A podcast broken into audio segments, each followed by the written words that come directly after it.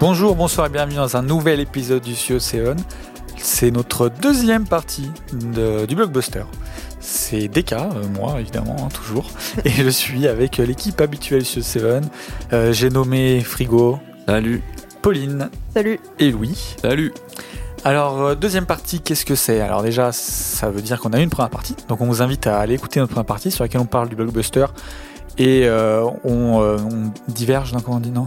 On, euh, Oui. C'est ça le On mot discute un peu. Voilà, on ouais, bon, enfin bon, on passe de sujet en sujet, on s'éloigne des fois un petit peu, mais c'est, j'espère, toujours intéressant. Donc, Oui. euh, on vous invite à aller et écouter ça. Et puis, bah, la deuxième partie, qu'est-ce que c'est? C'est la partie dans laquelle euh, Pauline, Louis et moi, on a choisi un film, en lien avec le thème évidemment, donc le blockbuster, et, euh, et on va le, le, bah, le- le vendre à frigo, quoi. Alors, euh, on peut dire déjà les films qu'on a choisis. J'ai choisi Total Recall de Paul Verhoeven. Et toi, Louis Pardon, j'ai choisi La planète des singes, les origines de Rupert Wyatt. Et moi j'ai pris Mad Max Fury Road de George Miller. Et donc voilà, c'est parti pour le premier round. Alors, premier round, c'est le round de. de, J'ai un petit bug, mais Ouais, non, c'est de l'histoire, de l'intrigue, du plot, La fiche technique. de, c'est la fiche technique. Ouais, c'est vrai qu'en plus je suis très ritualisé, donc faut faire attention à pas me sortir de mes trucs, après je suis perdu. Et donc, euh, un épisode, un épisode non, un round qui se veut succinct, dans lequel on va voilà, présenter très succinctement, très rapidement notre film. On va essayer de pas trop débattre dans ce, dans ce premier round, et on fera ça plus dans le deuxième round, et c'est Pauline qui va commencer. Tout à fait. Alors, bah, comme j'ai dit, j'ai pris euh, Total Recall de Paul Verhoeven, euh, qui euh, n'est pas un auteur américain, euh, mais qui a fait pas mal de films aux États-Unis et celui-ci en, en est un. Donc, c'est un film américain de 1990 avec Arnold Schwarzenegger et Sharon Stone. pour les têtes d'affiche les plus connues, mais du coup surtout Arnold Schwarzenegger qui est le personnage principal. Que dire, que dire? Il fait 1h53. Et du coup, pour l'histoire, il est, bah, inspiré d'une d'une nouvelle de Philip K. Dick qui s'appelle Souvenir à vendre. Euh, mais euh, c'est que le début, en fait, euh, à partir du moment où, on va dire, euh, l'action démarre euh, vraiment. Euh, Verhoeven, il s'est totalement euh, écarté de, la nouvelle. Donc c'est vraiment juste les, bases de l'univers, on va dire, qui sont prises euh, euh, de Philip K. Dick. Et du coup, l'histoire, c'est euh, un truc euh, de science-fiction futuriste. On est en 2048, Truc. un film, Ah, un film de, de science-fiction, euh, donc euh, qui se passe en 2048, sachant que le film a été fait en 90, donc c'était plus lointain que ça ne peut l'être pour nous aujourd'hui. Mhm. Et euh, le personnage principal s'appelle Douglas Quaid, et il est obsédé par euh, des rêves qu'il arrête pas de faire, euh, où euh, il est sur Mars. Et il faut savoir que en 2048, bien sûr, les hommes ont colonisé Mars euh, et en ont fait euh, un lieu euh, de comment dire Enfin, se sont vraiment appropriés euh, les lieux, etc. Et Dieu créa Elon Musk. voilà. Et euh, mais sauf que Douglas Quaid, il comprend pas pourquoi il arrête pas de faire des rêves là-bas, parce qu'il est jamais allé sur Mars, lui, pour le coup. euh, il est toujours resté sur Terre, etc. Et euh, du coup, ça, ça devient vraiment envahissant pour lui. Et en fait, il va aller euh, dans une, une société euh, qui s'appelle Recall, euh, qui euh, implante des souvenirs faits sur mesure chez les gens. Donc en gros, il va passer tout un tas de questionnaires euh, sur ce qu'il aime, sa personnalité, ce qu'il rêverait d'être, etc. pour qu'on lui implante des souvenirs où il est un agent secret sur Mars. Donc voilà, et il va commencer le, processus où en gros t'es endormi et on te fait rêver du souvenir qu'on a créé pour toi, etc. Sauf que ça tourne mal. Voilà, j'en dis pas plus pour l'instant. Euh, et pour euh, l'aspect blockbuster, euh, c'est un film qui a coûté 65 millions de dollars, ce qui est quand même déjà pas mal comme budget, et qui en a rapporté plus de 260 millions au box-office mondial. Donc autant dire que le retour sur investissement était plutôt pas mal. Voilà, je crois que c'est tout. Et combien de temps? Euh, 1h53. Et il est dispo sur Universiné. Ok. Et euh, euh, niveau accessibilité, euh, en vrai, on n'en a pas parlé dans la première partie, mais les blockbusters en général, c'est du C'est 10-10. 10, hein. Ouais, Ouais, c'est- c'est 10 très sur 10, accessible. ouais. allez, on va faire l'accessibilité pour tout le monde. C'est du 10 pour tout le monde? Oui. Oui. Bon, voilà. On, on aura plus besoin de cette question. Euh, écoute, je crois que j'ai pas spécialement plus de questions parce que j'en ai déjà un peu entendu parler du film, donc euh, voilà quoi. C'est marrant, c'est le deuxième film que tu prends euh, tiré d'un Philippe Cadic. C'est quoi le premier? Le premier, c'était euh, Substance euh, Mort, là, euh, le film de Linklater.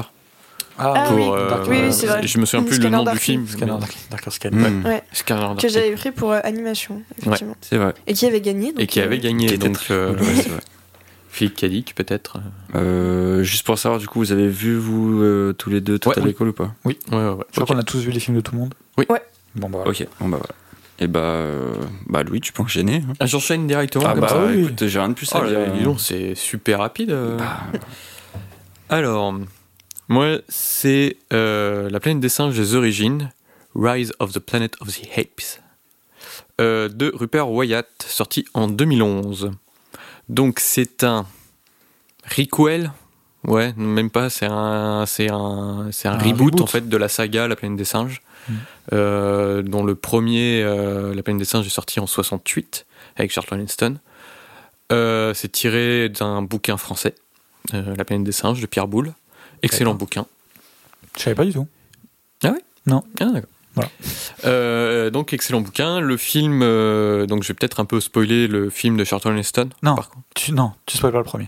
Ah bah c'est déjà un des spoils les plus connus Oui, de l'histoire du cinéma. non, je, je refuse. Et c'est. Pourquoi euh, tu l'as pas vu? Parce que je l'ai vu et que justement, j'ai le fait de pas avoir été spoilé, pour le coup, c'est un des seuls spoils de ma vie où j'aurais été, où ça m'aurait vraiment fait chier parce que je Ah trouve que c'est trop, c'est trop grand. Genre vraiment, c'est- Pourtant c'est un. Moi je Genre, trouve. tu l'avais pas vu venir. Pourtant, il y a plein j'ai- d'indices et bah, J'étais pas et- du tout au courant. Enfin, je, je connaissais Ah. rien. Je l'avais pas vu venir euh, Ah. un peu, mais pas tant que ça, non.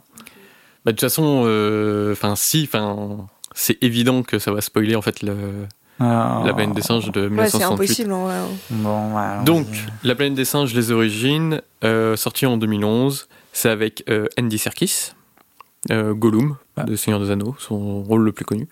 Il fait un singe, c'est reconnaissable du coup. euh. voilà, exactement. en plus, il passe. Oh le pauvre. bah, il fait il- toujours des trucs comme il ça. Mais là, fait, récemment, euh, si en vrai, c'est pas euh, le Alfred si, c'est Alfred Batman. dans The Batman aussi. Euh, donc il fait un, il joue euh, César, donc un chimpanzé en, performance capture, en motion capture. Performance capture, je sais plus motion le terme. capture. Je sais plus le Quasiment persuadé que c'est de la motion capture. motion capture. Très bien, merci. Donc que euh, je crois que la performance capture, c'est beaucoup plus récent avec Avatar, non? Je sais plus. Je crois. hein. Je sais pas, mais en tout cas, le, voilà, il est en, en motion slash performance capture. Je, je pense que c'est la performance capture parce que c'est après Avatar, du coup. Oui, mais c'est le surtout le dernier Avatar qui est en performance capture, je crois. Je saurais pas dire Je sais justement, entre les c'est deux, un des trucs- Je suis désolé, je ne saurais pas dire la différence entre je crois les deux. justement que c'est un des trucs euh, nouveaux du deuxième Avatar, la performance capture. Peut-être D'accord. que j'ai des conneries, mais je crois. D'accord, je d'accord. Bon, je saurais pas dire. On va dire motion. Je vais dire euh, motion capture, Je mais vais m'enseigner hein, pour l'instant. voilà. Euh, donc voilà. Pour les êtres humains, on a James Franco, un acteur. Donc c'est euh, Harry Osborn dans la trilogie Spider-Man de Sam Raimi, Le bouffon vert junior. le bouffon vert junior. Ouais, ouais, ouais. On a John Lithgow, qui est un acteur américain qui fait beaucoup de second rôles, et notamment, il joue dans un second rôle dans All That Jazz et dans euh, Blowout. Dans Blowout, c'est celui qui fait le tueur. Ok. Euh, Il y a aussi l'actrice Freda Pinto, qui est euh, une actrice qui est très connue euh, à l'époque, a été assez bankable à Hollywood parce qu'elle venait de sortir de Slumdog Millionnaire. Aujourd'hui, elle a un peu disparu.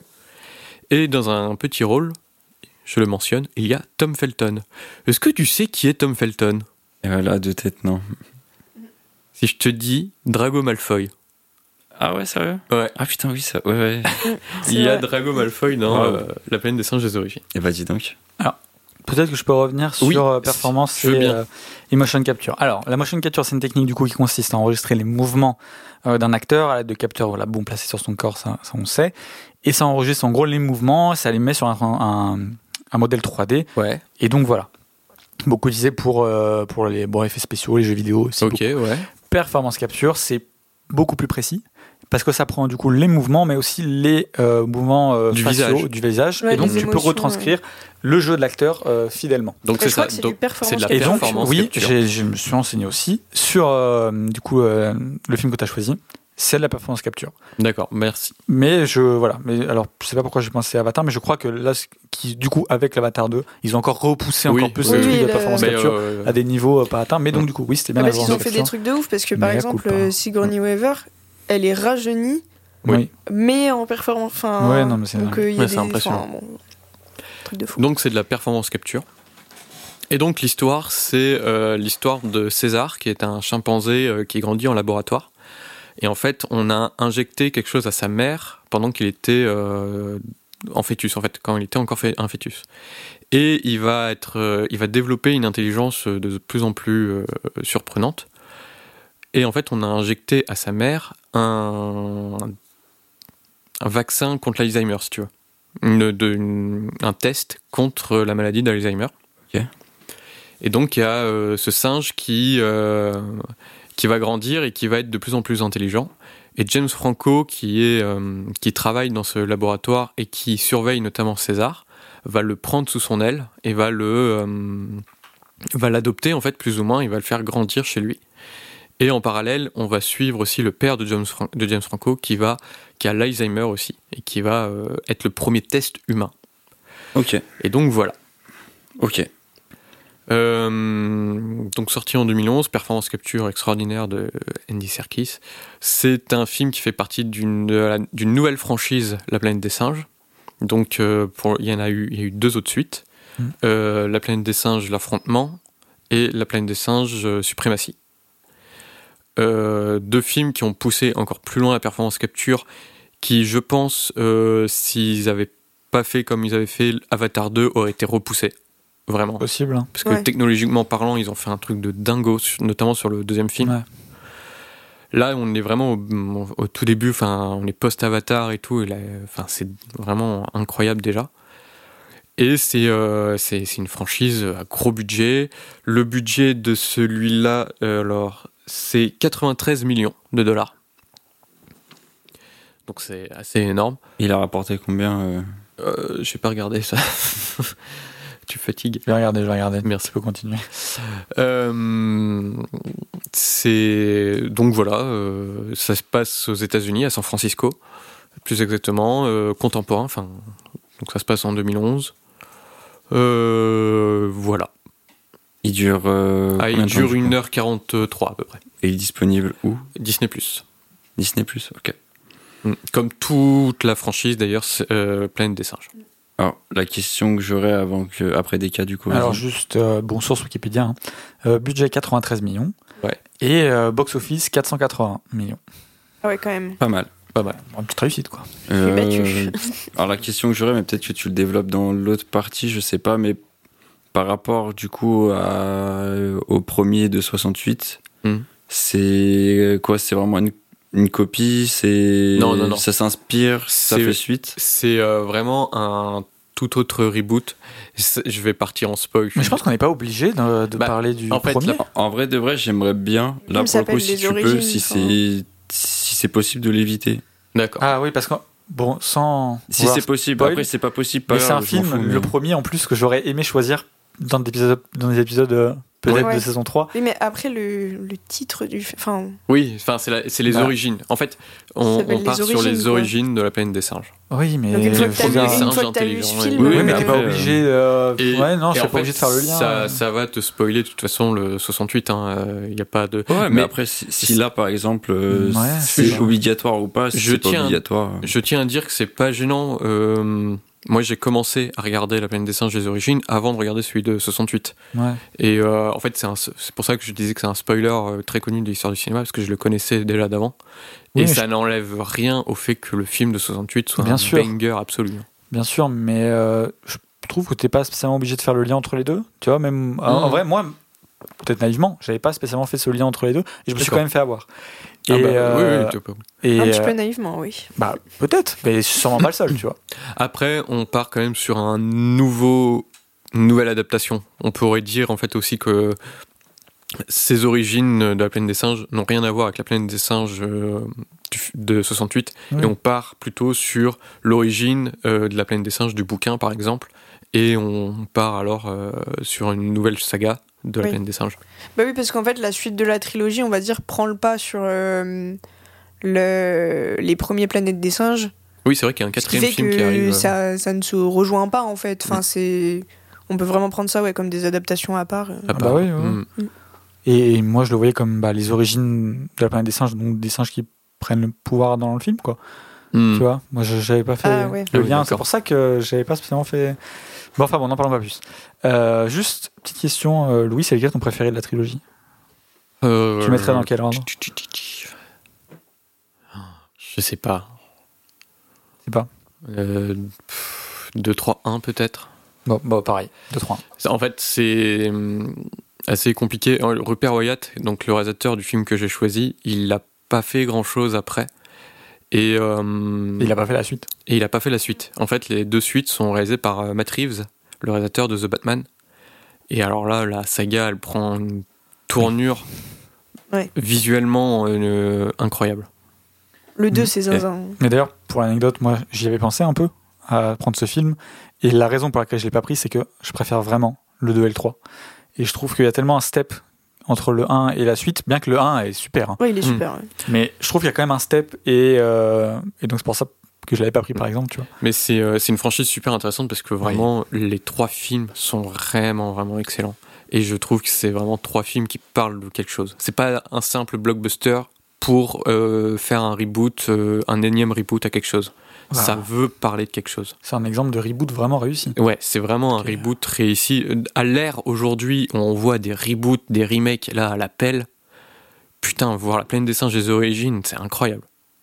Vraiment, vraiment, ça fait du bien fou quoi. Ok. Et que je voulais euh, rajouter un petit truc. Et par contre, de la trilogie, il y a la meilleure scène de- dans le premier. J'en dirai pas plus. Ok. Je, je l'ai pas en tête comme ça. Mais d'ailleurs, le, le film en, ang- en- enfin le titre en anglais, c'est pas les origines C'est Rise of Rise. the- Rise. of Hmm. the Planet of the Apes. Ouais. Voilà, c'est pas pour me trouver des excuses, mais enfin bon, Comme t'es un peu English. euh. les vrais auront compris. Euh, voilà. Écoute, euh, je pense pas avoir spécialement plus de questions. euh, Je t'ai dit la plateforme, oui, Disney+. Ouais, Disney+. tout comme, euh, le- si ça vous intéresse, euh, la franchise euh, Plaine des singes, tous les films sont là-dessus. Cool. Voilà. Ok. J'ai pas d'autre chose. euh, Bah écoute, euh, j'ai pas tard. choses à te demander. euh, Enfin, en fait, je pense qu'on peut pas s'éterniser sur Non, du plot de non. blockbuster, quoi, pour le Non, coup. puis de toute façon, la première partie est pas faite pour. Enfin, Non, premier donc, round n'est euh, pas fait pour, pardon. Bah écoute, tu veux, tu veux enchaîner, euh, Anto Alors oui, donc moi j'ai pris euh, Mad Max Fury Road de George Miller. Ouais. Euh, bah alors j'en ai un peu situé euh, Fury Road euh, dans l'œuvre de George Miller euh, parce que il a fait une trilogie Mad Max avant Fury Road que je n'ai pas vue. Donc c'est pas voilà, ça répond à ta question qui serait arrivée à un moment. J'allais la Mm. poser en premier. Voilà, mais du coup, Pauline, tu l'as vu Est-ce que c'est obligatoire? Est-ce que Pas du tout. Voilà. je l'ai- vu aussi, et c'est Ah. pas obligatoire. voilà Et donc je vais un peu vous faire. c'est mieux. Mais c'est pas du tout oui, obligatoire. bah évidemment, c'est toujours mieux. Mm. Mais enfin bon, voilà.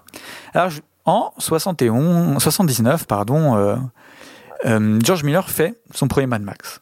Bon, quelques années plus tard, en 81, il fait son deuxième Mad Max, et en 85, il fait son troisième Mad Max. Je crois que c'est quand même une plutôt une réussite, les Mad Max. Euh, Si je dis pas de Oui, bêtises. oui, oui, euh, au niveau box-office, oui. C'est pas mal. C'est pas non plus légendaire, mais mais, mais c'est pas mal. Ça acquiert vite un statut euh, culte, quand même. Oui. Notamment le 3. Mais Avec, ah ouais, euh, plus que le 2 Bah, euh, le, 2, le 2, il est culte, mais en fait, le 3, il y a la présence de Tina Turner. À la Ah fois, oui. en fait, Ah, il y a le côté culte dans le sens où euh, populaire, où il y a Tina Turner, elle fait la ouais. BO et tout. Ouais, mais après, le vois. 3, il est quand même euh, Il est claqué au sol. unanimement ouais, reconnu comme le il, est moins claqué- bon de, il est vraiment claqué au sol. de la saga. Et donc du coup, bon, George Miller, il se dit bon, j'ai fait ma trilogie, mais je peux pas continuer tout de suite, tu vois, de faire mes Mad Max. J'ai besoin de, de me ressourcer, de m'entraîner.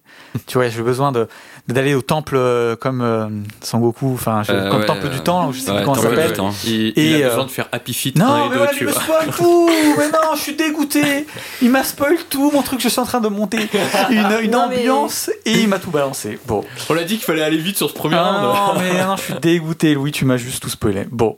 Mais du coup, je voulais dire qu'il est allé s'entraîner et il a fait Babe, un cochon dans la ville, Happy Feet et Happy Feet 2.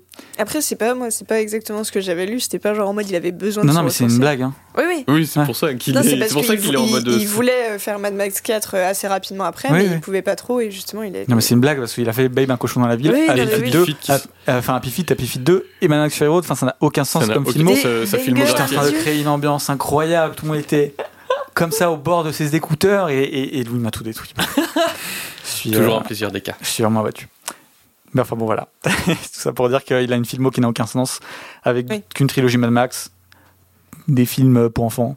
Et Qui euh, sont, qui sont incroyables, bah, apparemment. qui sont très bien, mais euh, Ah oui. enfin bon, euh, est-ce que ça prédestine à faire Fury Road juste après? Est-ce que c'est pas là où on reconnaît tout le génie d'un- de quelqu'un? Peut-être, peut-être. Et donc, il revient avec Mad Max Fury Road. Alors, euh, Mad Max Fury Road, bon, on va citer très rapidement les deux euh, acteurs principaux. Tom Hardy. Principaux. Oui, pardon. Et, euh, euh, oui.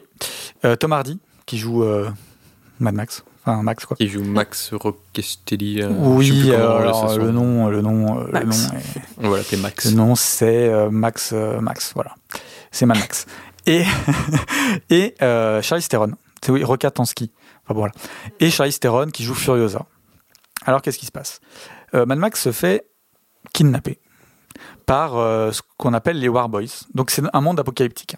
Il faut savoir qu'on est dans un monde apocalyptique où euh, l'eau est une richesse euh, qui manque. Enfin, je sais plus comment on Une dit. ressource. Une euh, ressource, vraiment rare.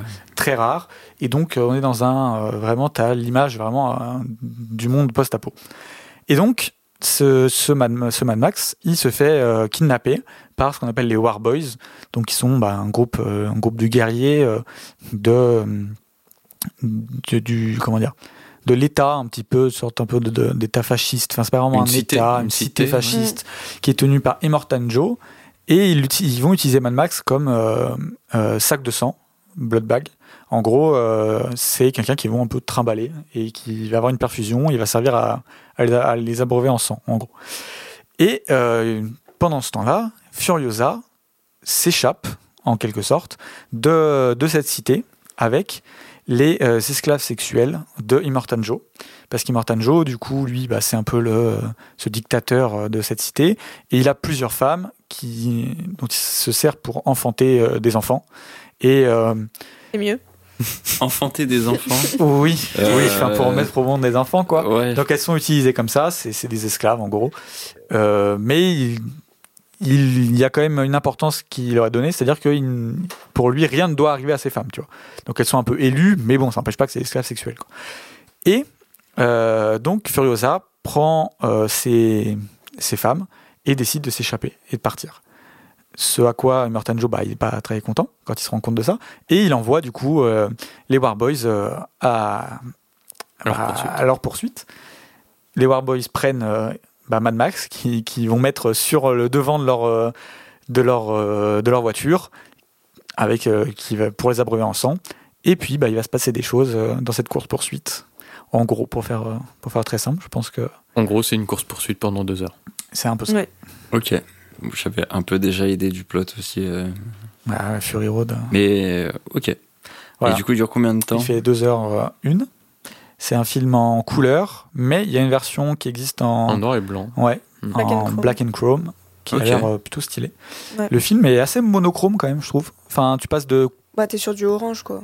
T'es aussi sur du bleu aussi à des moments. Oui. Oui. T'es sur du bleu, t'es sur de l'orange, sur du rouge. Même des fois, t'es quasiment sur du noir et blanc, si je dis pas de bêtises. Peut-être pas, je sais plus. Mais en tout cas, t'es sur des couleurs très monochromes. Et donc, j'imagine que pour euh, un noir et blanc, bah, ça doit très bien marcher, quoi. Ouais, il paraît que ça rend vraiment bien. Voilà. Et c'est un film australien, si je dis pas de Oui, bêtises. oui, oui. George Miller, euh, en plus, est, est australien. Euh, c'est dispo sur Univers Ciné, comme d'habitude, location et achat. Et pour ceux que ça intéresserait, il y a aussi euh, la trilogie euh, Mad Max sur Ok. Univers Ciné. Ok. Et La elle est première. pas sur euh, ailleurs aussi? Elle est pas sur euh, Euh, Prime? Non, à une époque, il me semble qu'elle était sur Netflix, mais. oui, euh, à une époque, un film. Mais elle y est plus. Moi, j'ai dire sur, peut-être euh, sur Disney+, mais euh, ça Moi, j'ai vu sur m'étonnerait. Univers Ciné, du coup. Ok. Bon, enfin bon, voilà. Est-ce que vous avez. euh, Non, eh, ouais, que sur Univers Ciné. Est-ce que vous avez des questions? Enfin, Honnêtement, non. euh. Voilà. Ok, J'ai pas grand chose de plus à dire. ok. T'as oublié la présence, enfin, il a un petit rôle, mais Nicolas Hoult dedans. Ouais, mais tu sais qui un petit rôle, mais c'est un acteur que j'aime beaucoup. il donc, joue dans euh, les X-Men. euh. Il joue dans les X-Men. Oui, non, non, mais il est, il est C'est bien. un, mais- c'est un acteur que, que j'aime assez bien. Il n'y a, pas- y a pas Kylian Murphy dans ce film? Non. Parce qu'en général, quand il y a Tom Hardy, il y a toujours en Murphy qui traîne quelque part. donc, C'est euh, vrai, c'est vrai qu'ils C'est sont, vrai que- ils sont ensemble, mais euh, Tout le Mais pas temps, tu veux dire. ouais, Vraiment Et, tout euh, le temps. bah pas là. Ok. Et t'avais- euh, non, t'as t'as pas vu euh, le premier, ne serait-ce que le premier Mad Max? Non. Parce que celui qui fait Immortan Joe dans Fury Road, c'est le même acteur qui fait le méchant dans le premier Mad Max aussi. Ok, ouais, intéressant. Ok. Enfin bon, voilà, bon, 10, accessibilité, enfin voilà, Ouais, tout le enfin, reste. euh, ouais, ok. Euh, écoute, je pense que pour ce premier round, euh, en vrai, la planète des singes, euh, je crois que j'avais déjà envie de le voir en vrai avant. Du coup, ça me hype vraiment le plus. Euh, je suis très intrigué de Total Recall parce que j'en ai pas mal entendu parler sur des jeux, je crois, par le joueur du grenier, si je dis pas de bêtises. Oui, il a fait un truc sur Total Recall. ouais. Et euh, du coup, je suis un peu intrigué de, bah, du coup, de pouvoir mieux comprendre, bref, en- le jeu vidéo. Et euh, bon, après Mad Max, euh, enfin, en vrai, ils sont un peu tous pareils, on va pas se mentir. hein, euh. Ouais. Si Mad Max, je sais que je risque de prendre une grosse claque visuelle, parce que je sais déjà à peu près à quoi il ressemble, quoi. C'est possible, ouais. Enfin, tout comme la, place- la planète des singes, en fait. Donc, euh, Mm. bref, ça. C'est a possible. pas moins, quand d'argument, même, au niveau euh. claque visuelle. Bah moins, mais C'est il- pas- Bah, sur le 1 en tout cas. sur le 1, Ouais. mais il- c'est c'est très beau visuellement au Oui, niveau oui. des effets spéciaux Ouais, surtout. Euh, à part, mais pour euh, la planète des singes, c'est dans celui-là où il y a Coldplay qui ont fait la musique ou pas? Peut-être bien. Ou c'est Il a- pour ceux d'après? Non, c'est peut-être sur celui-là où il y a, ils ont effectivement fait une musique euh, pour le générique de fin. ouais. Ouais, où ils sont. euh, bah, le clip, ils sont en singe. euh, la planète des singes. Alors non. Ah bon? C'est ah bon, il a été fait pour la planète des singes? Il me semble. Alors, Ah, Pour Supremacy, en 2017, une chanson Ah, qui s'appelle. All I Can Think About Is You. C'est un morceau émotionnel qui accompagne les scènes finales du, du film. Euh, Ah, voilà. ah bah c'est le dernier, oui. de- le Supremacy, dernier, oui, c'est le dernier. Ok. Ouais. Et bah, je vous propose de passer au deuxième round, du coup. Let's go. Let's go. Pauline, tu peux, tu peux y aller. Direct. Ok. Bah oui. Alors, sur l'épisode euh, précédent, euh, Louis, il a raconté une anecdote sur euh, Robert De Niro qui est venu chercher Scorsese euh, avec un scénario en disant que. Enfin, on a dit que c'était assez rare. Mm. Et moi, j'ai une anecdote similaire à propos de Total Recall. Ah, Euh, en fait, euh, Total Recall, à la base, c'était euh, une commande. Euh, donc, en gros, c'est des producteurs, des scénaristes qui voulaient adapter euh, la nouvelle de Philippe K. Ils n'avaient pas de réalisateur euh, spécialement en tête. Et donc, le scénario, il est un peu passé de main en main, en mode bon, qui est-ce qui va bien vouloir réaliser ça? Et tout le monde se refilait un peu le bébé. Au bout d'un moment, il est arrivé chez David Cronenberg, qui a dit Moi, je veux le faire qui a abandonné la pré-production de La Mouche pour venir préparer Total Recall. Donc La Mouche, qui est un des films les plus connus de David Cronenberg euh, aujourd'hui. Du coup, vous vous doutez que tout ne s'est pas bien passé. Euh, en fait, il y avait trop de divergences artistiques avec euh, les, les scénaristes, les producteurs. Cronenberg, il voulait partir sur un truc vraiment euh, à la Cronenberg, on quoi. va faire du body horror. Voilà.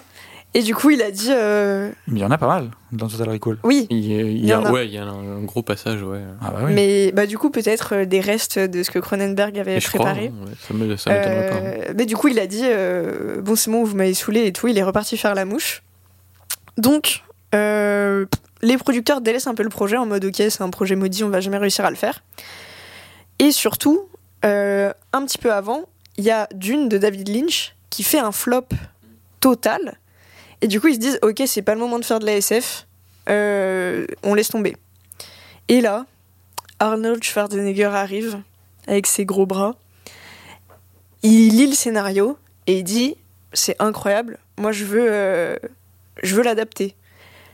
Et euh, peu de temps avant, Paul Verhoeven avait sorti Robocop euh, et Schwarzenegger avait été envisagé pour le rôle de Robocop. Finalement, ça n'a pas été lui, mais je me souviens Je plus pas. De l'acteur de J'ai toujours cru que c'était lui, mais euh, Non, c'est pas lui, ouais. souvenir faussé. Mais du coup, il avait quand même vu le film, il l'avait adoré, il avait trouvé que, que c'était génial, et du coup, il a dit Ok, je veux faire ce film, et je veux que ce soit Paul Verhoeven qui le réalise. Donc, il est allé chercher Verhoeven, et euh, Verhoeven, il a dit Ok, vous me laissez un peu bidouiller le scénario avec mes potes, et on fait ça. Donc, ça, c'est l'origine de Total Recall, juste, euh, je trouvais l'anecdote sympa. C'est vraiment un film qui, pendant des dizaines d'années, est, est passé de main en main pour arriver à Verhoeven, et finalement, est-ce que c'était pas la meilleure chose possible pour le film? C'est possible. On ne saura jamais. Et du coup, c'est Peter Wheeler euh, dans Robocop. Voilà. Voilà. Euh, qui est quand même moins connu que Schwarzenegger. euh, Oui, un peu moins. Mais voilà. Euh, donc, euh, j'ai dit que c'était quelque chose de, de futuriste, de la science-fiction, et en fait, c'est même un sous-genre de science-fiction qu'on appelle cyberpunk. Euh, C'est-à-dire que c'est euh, un monde où euh, la technologie a une part vraiment prédominante dans la société. Il y a vraiment ce truc de la technologie, elle est présente partout. Il y, a y a plein de gadgets. Et hum, je trouve qu'il y a un univers ultra riche. et Verhoeven, il a réussi à, créer un univers vraiment. bah, tu- tu te crois un peu dans, dans certains Star Wars par moment. Enfin, peut-être encore plus dans d'autres euh, films de lui, de la même é- époque américaine. Euh, mais t'as vraiment ce, truc euh, d'univers où euh, tu vas entrer dans une pièce et ça va être des trucs pas du tout reconnaissables, euh, très futuristes, euh, très marqués. Euh, il joue énormément avec les couleurs aussi. Euh, donc euh, quand euh, tu vas être sur Mars, ça va être euh, du, rouge sang. euh, Enfin, c'est très très marqué. Donc déjà visuellement, je trouve que l'univers est hyper euh, intéressant. Euh, après, c'est un film qui, euh, qui a beaucoup de twists et qui joue beaucoup sur du coup ce truc de hum, rêve ou réalité, vu que du coup il veut se faire implanter un, un faux souvenir et que au cours de l'implantation de ce souvenir, ça, ça dégénère et derrière on ne sait pas si il est toujours en train de rêver et qu'en fait il est sur, enfin il est sur la table d'opération euh, en, en train de rêver ou si vraiment ça a mal tourné. Et il y a ce jeu pendant tout le long du film. Et euh, est-ce que c'est pas le film que Inception rêverait d'être euh, finalement? Non, en vrai, les enjeux sont très différents, mais Ouais, bon. il y a le moins, il y a plus ou moins le. Mais il y a un peu ce côté truc, de ouais. rêve, de rêve Mm. dans le rêve, de. Et voilà, de- est-ce qu'on est dans et- le rêve ou de la, ou la Et de jouer là-dessus en plus. et euh, beaucoup joué là-dessus. Euh, après, euh, Paul Verhoeven, euh, lui, il est un peu plus euh, terre à terre sur son film et il dit que en fait, euh, c'est un film qui parle de schizophrénie. Euh, C'est vrai aussi. Oui. et, euh, ouais, et en fait, lui, il décrit ça comme plus que- qu'un film de science-fiction, un, un voyage à travers l'esprit humain Ouais. euh, et euh, un peu la- cette quête d'identité. Bah, je suis assez d'accord en vrai. Bah Ouais. ouais, non mais Ouais, c'est- ouais, ça en soi, c'est son ouais. film, hein, donc s'il dit. Ouais, bah, ouais. Euh, voilà. Euh, et à côté de ça, en fait, ce, qui est, ce que j'adore avec Verhoeven et ce pourquoi j'avais très envie de prendre un film de lui, euh, Louis avait hésité avec Starship Troopers, qui est aussi un, un excellent film, euh, c'est que en fait, Verhoeven, comme j'ai dit, il est pas américain, il est autrichien, si je dis pas de Hollandais. bêtises. Hollandais, pardon. Et, et il est venu aux États-Unis et on lui a confié des sous, des, enfin, des sommes faramineuses pour faire des films en mode vas-y, fais-nous des succès et tout. Et en fait, il passe ses films à chier sur les Américains. Mais vraiment, genre, Mais oui. tu sens vraiment qu'il les respecte tellement pas qu'il les prend pour des gogoles. Mais en fait, ces films font des succès de ouf. Et euh, t'as un peu les gens qui, tu vois, qui mangent ces trucs alors que c'est un peu exactement ce qu'il est en train de dénoncer, tu vois, le, le côté un peu asservissement des, mar- des masses et tout. Et du coup, moi, j'adore ce truc chez Verhoeven parce qu'il a un, un cynisme, mais de fou furieux. Euh, et, euh, et en fait, il, il est là et il prend les thunes des producteurs, mais, en même temps, euh, dans le film, il dit que c'est des merdes, tu vois. Et, dans le film, la Total Recall, il, s'attaque particulièrement euh, aux bourgeois euh, et aux, Américains, un peu avec ce- cette quête voilà, de la vie parfaite, cette quête matérielle, et puis ce truc de, bah, de coloniser, avec ils colonisent Mars, ils vont foutre la merde sur Mars, tu vois. Et euh, il y a aussi un gros propos sur euh, le contrôle des masses euh, qu'on retrouve dans plusieurs de ses films, et notamment Starship Troopers. Euh, la guerre de ressources, euh, parce que du coup ils vont sur Mars euh, chercher des nouvelles ressources, ils vont jusqu'à épuiser les, ressources euh, de, Mar- de Mars. Et, euh, même euh, on peut voir euh, des propos plus euh, de société euh, sur euh, le racisme euh, par rapport aux martiens, euh, etc. Et du coup, il y a un peu euh, ce que j'aime beaucoup chez Verhoeven et, qui est présent dans beaucoup de ses films, dont celui-là, c'est que tu as une double lecture qui est vraiment euh, laissée au spectateur, dans le sens où tu peux vraiment prendre ça comme un pur divertissement et prendre ton pied et kiffer euh, l'histoire de ce mec qui où ça part en couille et il va se retrouver à affronter des gens, avoir des, des, des combats et tout parce que en mode est-ce qu'il est agent secret, est-ce que non, enfin bon voilà. Et en même temps, euh, si tu as envie de t'intéresser aux propos un peu plus politiques de Verhoeven, euh, il y a des couches de double lecture euh, de fou, tu vois, tu sens que qu'il est là et qu'il se moque beaucoup des Américains, euh, des puissants, etc. Mais si t'as Enfin, si ça te saoule et que tu veux juste te divertir, ça marche aussi, tu vois. Et j'adore, euh, j'adore ça chez Verhoeven parce que ça fonctionne extrêmement bien aux deux niveaux. C'est très divertissant et c'est très intéressant. Et, et ça fonctionne vraiment sur sa période américaine, je trouve. Ouais, voilà, euh, c'est ça. Et du coup, bah, euh, les films euh, qui fonctionnent pareil, c'est Robocop où il y a euh, un propos de fou sur euh, bah, les, Sur les flics. les flics. Ouais. Starship Troopers sur l'armée, pareil, la, la conquête. Bah, sur le- la guerre du Golfe, tout Ouais. ça, ouais. Mm. Et je trouve que le film est aussi rapprochable en un peu moins des points, mais quand même pas mal à Basic Instinct. Ah, j'ai pas vu celui-là. Parce que c'est aussi un film qui joue beaucoup sur le doute et, et qui, qui aime bien être un peu en suspens, en mode perdre le spectateur et, et que t'aies jamais trop de réponses à tes questions. Mais voilà, enfin moi c'est un film que, que j'adore vraiment, que j'avais découvert au cinéma, je m'étais pris une claque, j'étais euh, j'étais trop contente. Au cinéma, vu ça devait être vraiment cool. Ouais. Et, euh, et que je recommande fortement. Je peux pas m'empêcher de faire des liens avec euh, euh, The Eternal Sunshine of the Spotless Mind. Ah ouais Est-ce que c'est un peu géré d'une même manière euh, dans. Alors non, pas du tout. Non, non, non. Non, Mais je vois l'idée, parce qu'il y a aussi ce côté de technologie qui va, bon bah dans The Eternal Sunshine, c'est de supprimer des souvenirs. Là, Ouais. c'est en implanter. Euh, mais euh, ça part dans un délire euh, beaucoup plus euh, épique, euh, film d'action, euh, bah, blockbuster. Mm. Alors que Eternal Sunshine, c'est beaucoup plus introspectif euh, et posé comme film. C'est un, c'est un très très bon film, euh, Mm. Total Recall, moi j'avais beaucoup aimé. Et Mm. j'aime beaucoup l'utilisation de la violence chez Verhoeven. Oui, C'est un la question que j'allais poser justement. Au niveau violence, ça se Ouais. place euh, où? Bah, ça se place pour un, un film avec Schwarzenegger de l'époque. Ça se place quand même sur un certain haut niveau de violence quand même. Ah ouais? Ouais. Ouais. Il y a pour un film vraiment populaire, enfin un blockbuster et tout, c'est extrêmement violent. Euh, c'est un Ouais. truc, c'est un des thèmes de Verhoeven, la Oui. violence. Il adore ça. et surtout dans sa période américaine. Et dans sa période américaine. Et en fait, c'est euh, Parce que c'est une des choses qui dénonce en voilà, fait. en fait, il euh, dénonce un petit peu la tout ça. Quoi. fascination des gens pour, euh, pour la violence. euh. Et surtout en Amérique, quoi. Enfin, euh, les flics, euh, tout ça, et voilà. Quoi. Pourquoi elle s'est terminée sa période américaine? Tu sais? Euh, non. Alors, moi, j'ai une théorie.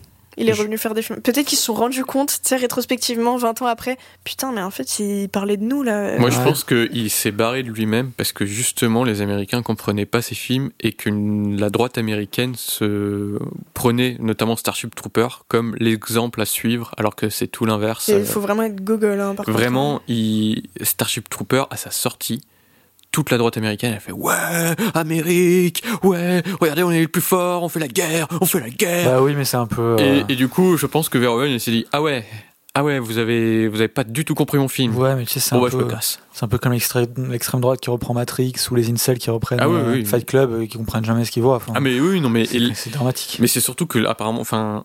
Il y a vraiment eu une vague d'incompréhension Ouais, sur ouais. Starship Trooper et je pense que ça l'a un peu saoulé et il s'est barré quoi. Après, il a aussi. euh, Enfin, dans mes souvenirs, il a fait Hollow Man qui est. Et qui est un petit Un flop, peu, je un, ouais, voilà, un peu un flop. C'est son dernier film euh, américain. Et après, il est revenu euh, en Hollande faire euh, Black Book, Hmm. euh, qui pour le coup est euh, super, génial, euh, et qui a eu plutôt pas, du euh. succès. Et du coup, je crois que il y a peut-être eu ce truc aussi où bon bah le, le système de production américain lui convenait plus trop, etc. Ouais, yes. Moi, et- alors, ouais. est-ce que l'échec Showgirl euh, à l'époque a pas. Ah Showgirls, Ah oui, mais qu'il non eu parce que Showgirls. Showgirls c'est pas du tout son, ouais c'est avant. Ah ouais?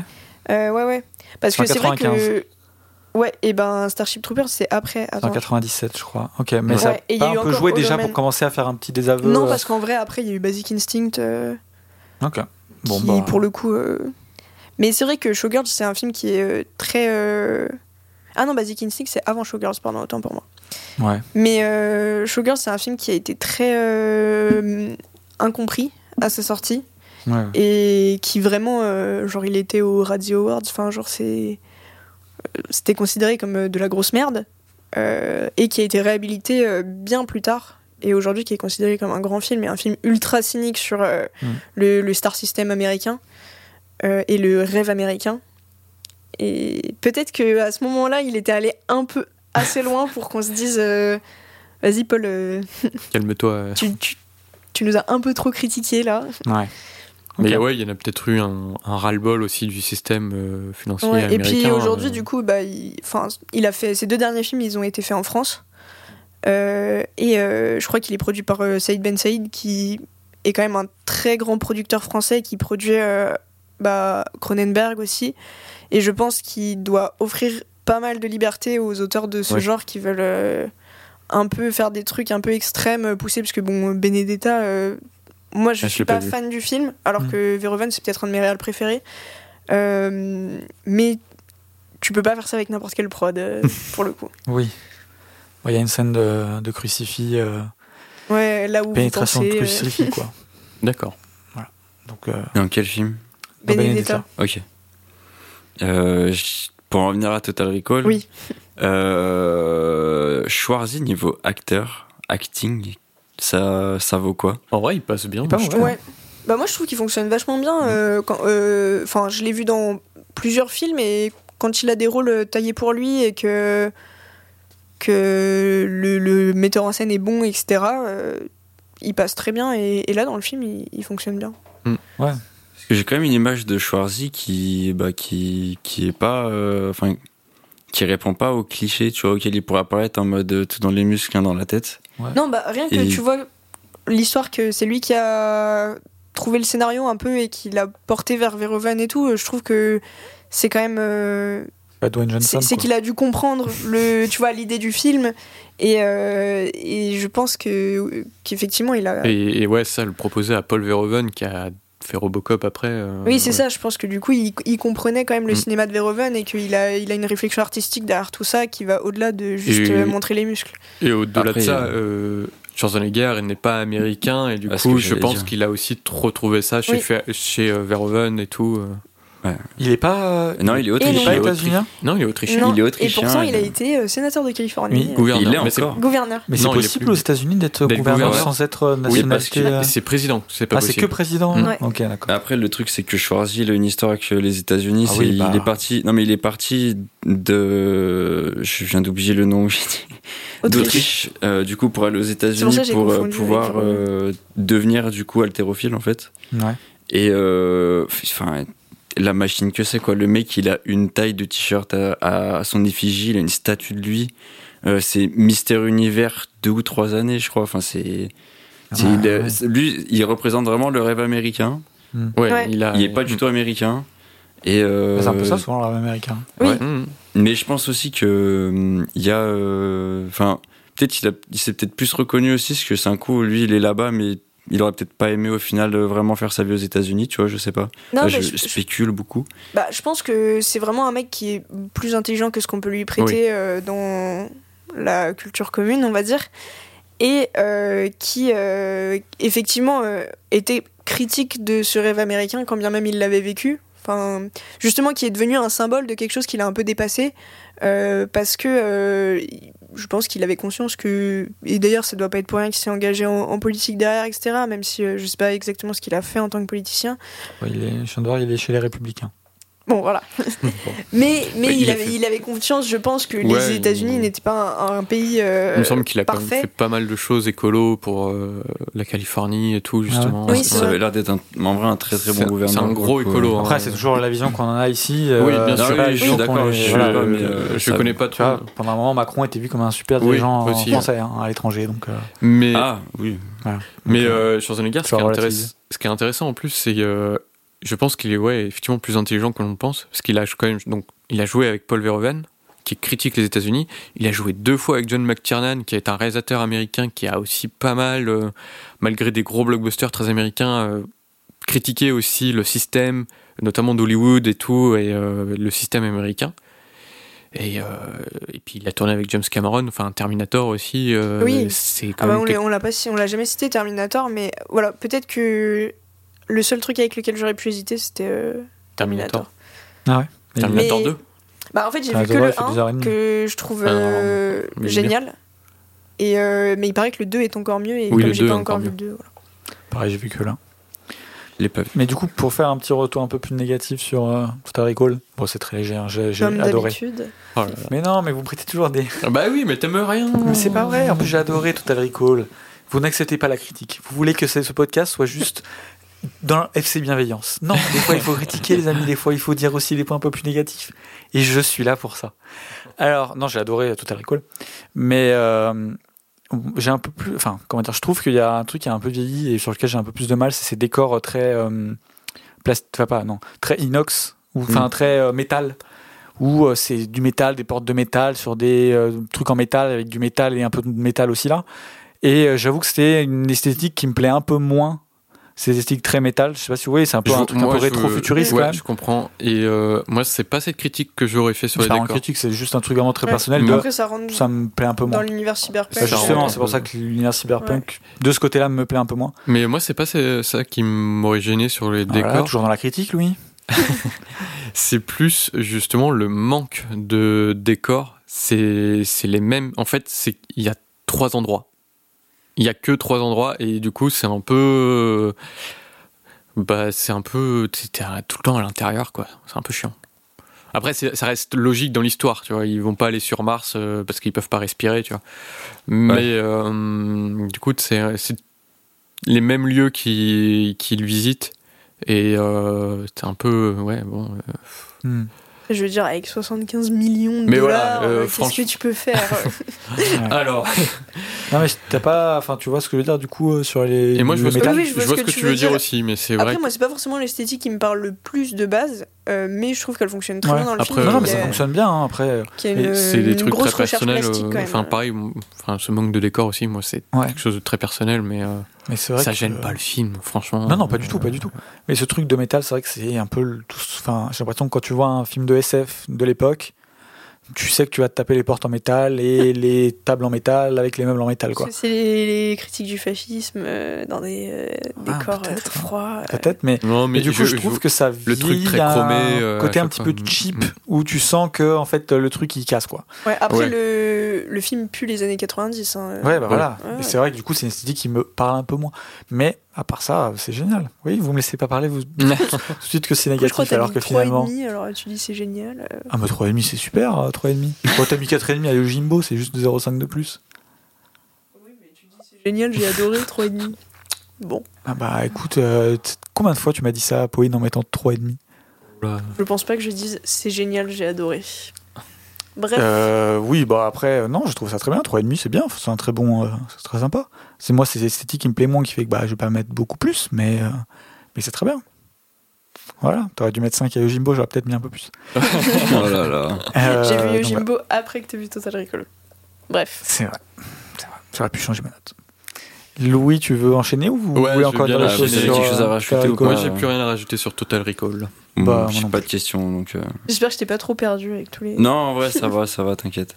Bon bah, écoute, Louis, vas-y. hein. À. Allez. Alors, euh, La plaine des singes, les origines.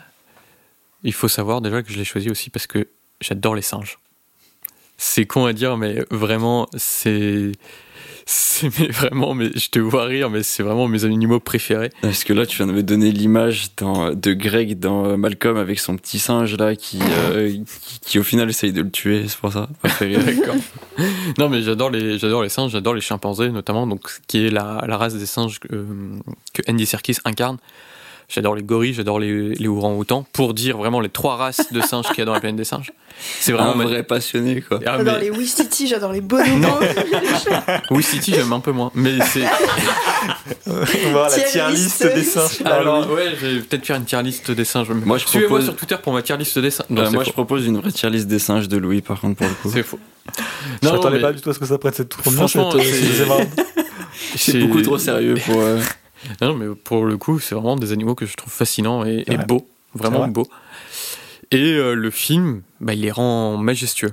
Genre vraiment, il arrive, euh, alors qu'on sait que c'est des êtres humains derrière qui, qui les incarnent, et ils sont tellement. Enfin, t'as l'impression de voir vraiment de vrais singes, quoi. Et...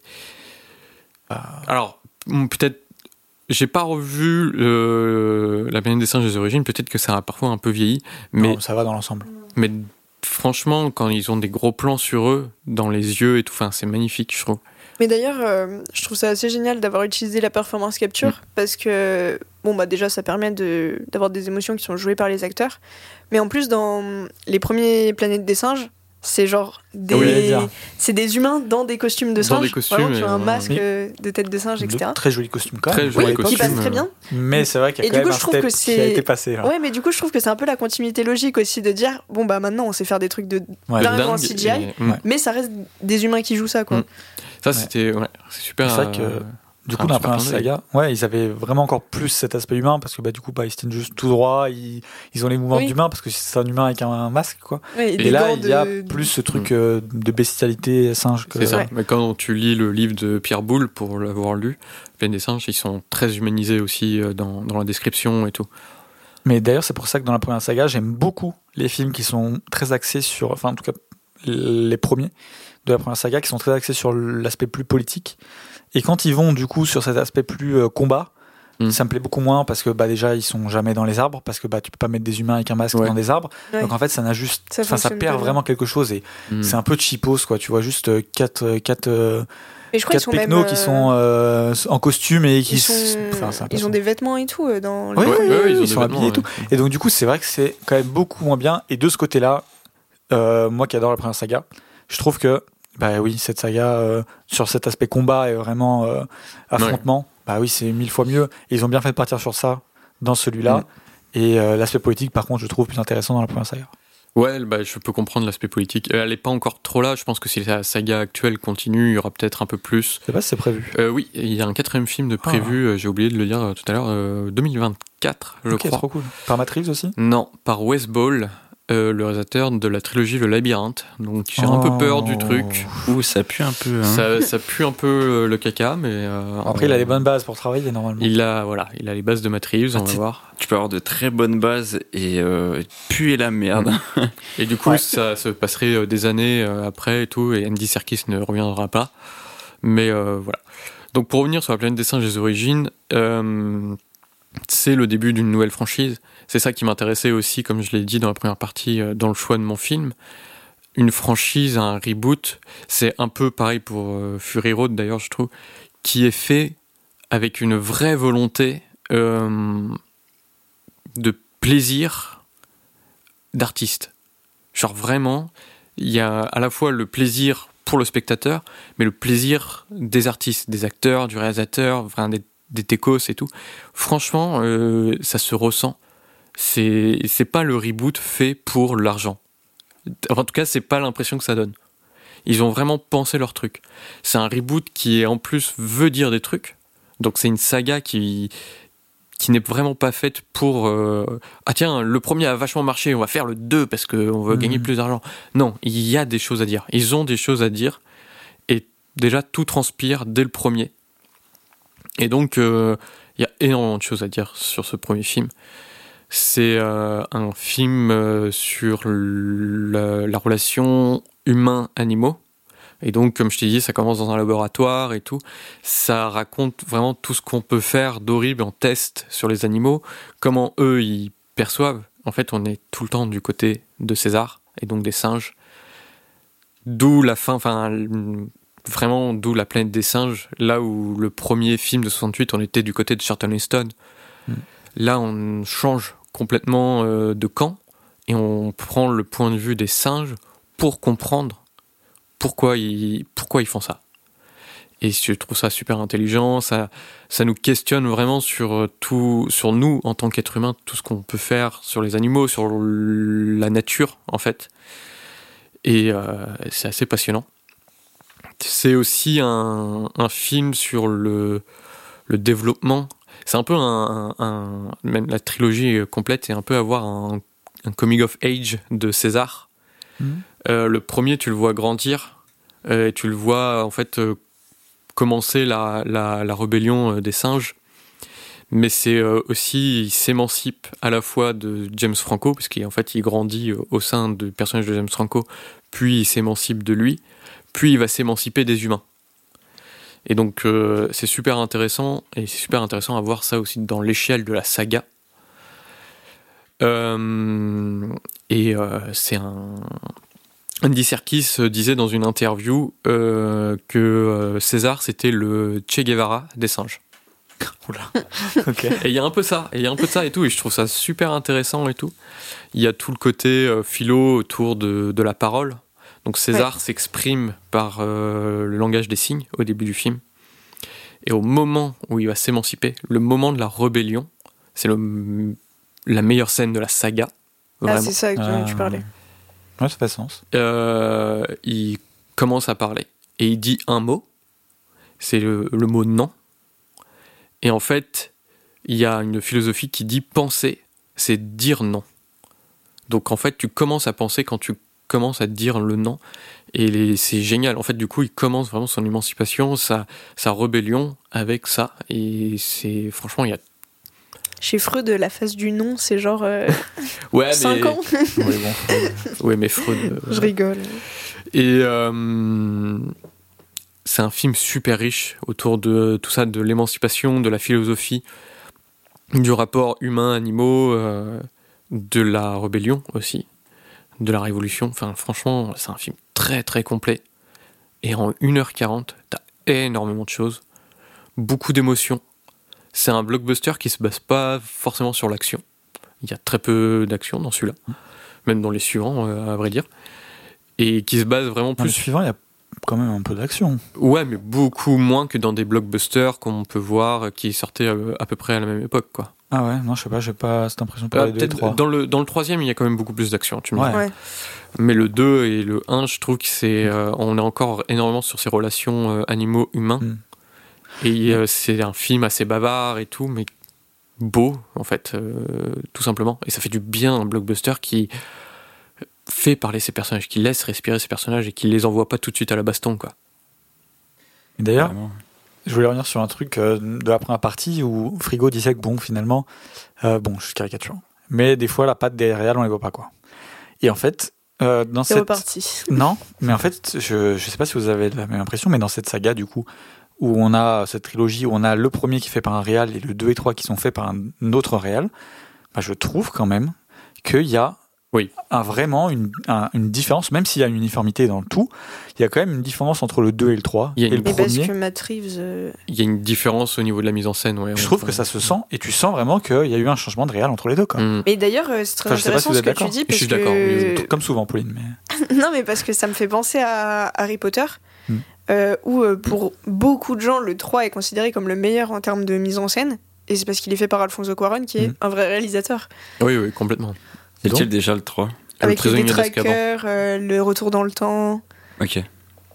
Donc, tu vois, même là, sur des blockbusters, on arrive à quand même. Mm. Enfin, en tout cas, moi, j'ai vraiment cette impression. Après, Oui, je sais pas si non, voilà. mais Et je trouve que ça se sent que c'est pas la même, même au niveau Mm. presque de la, de la, de la photographie, de la c'est même- photographie. c'est même, pas la même Mm. chose. Hein. Oui, oui, ouais, on est vraiment sur. Bah oui, ok, on a changé quand même de réal et, Mm. et tu le sens. Et Ouais, ça trouve changé de caméra, quoi.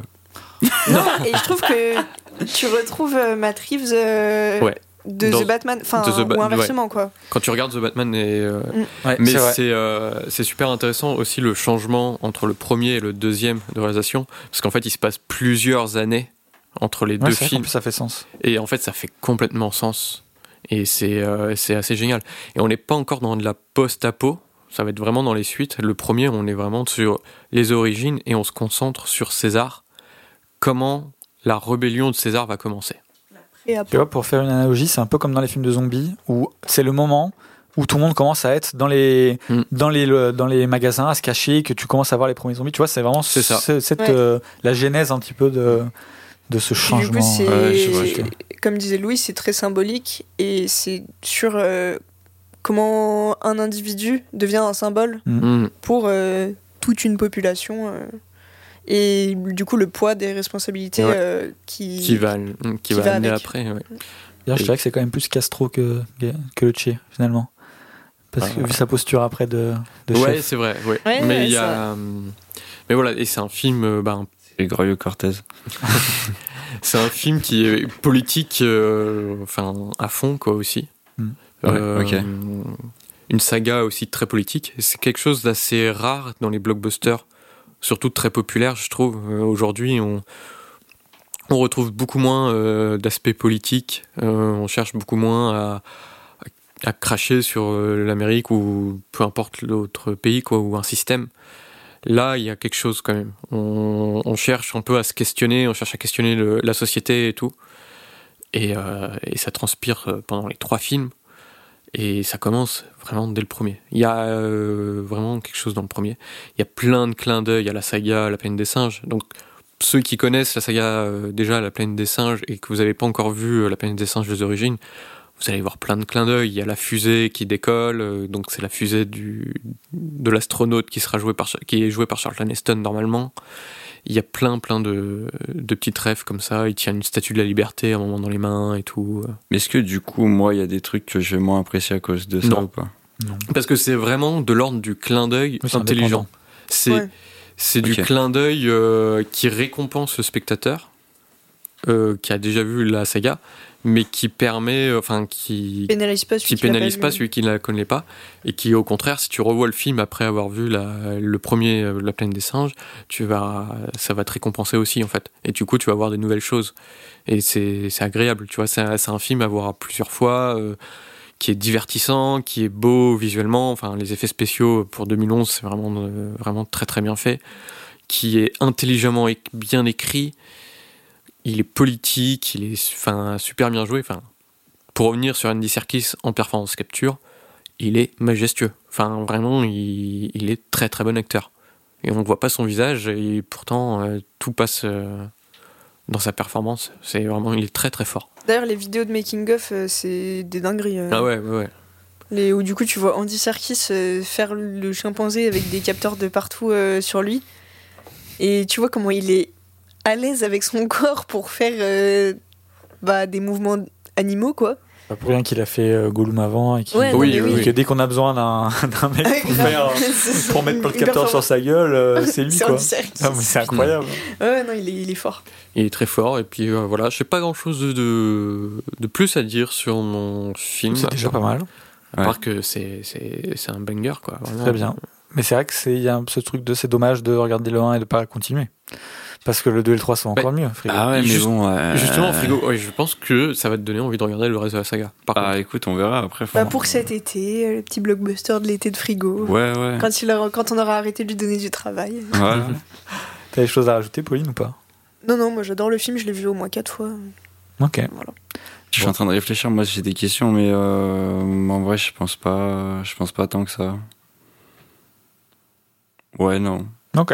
Et euh, si, allez, j'en ai juste une. Allez.